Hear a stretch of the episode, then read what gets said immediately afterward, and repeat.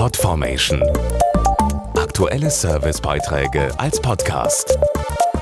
Regelmäßige Infos und Tipps aus den Bereichen Lifestyle und Buntes. Die meisten von uns kennen ihn aus der Popcorn-Tüte im Kino oder auch im Salat. Mais. In Deutschland startet jetzt im September die Maisernte, genauso wie übrigens in den USA, dem weltgrößten Exporteur der gelben Körner.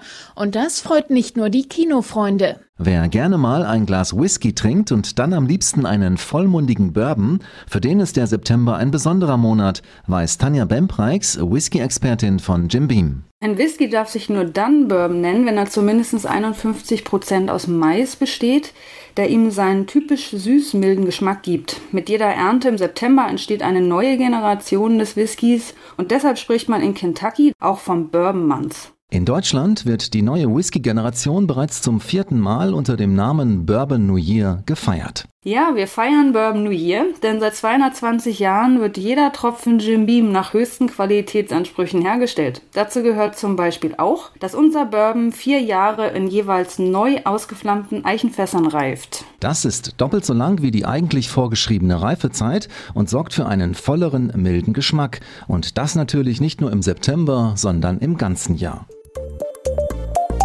Podformation.de Aktuelle Servicebeiträge als Podcast.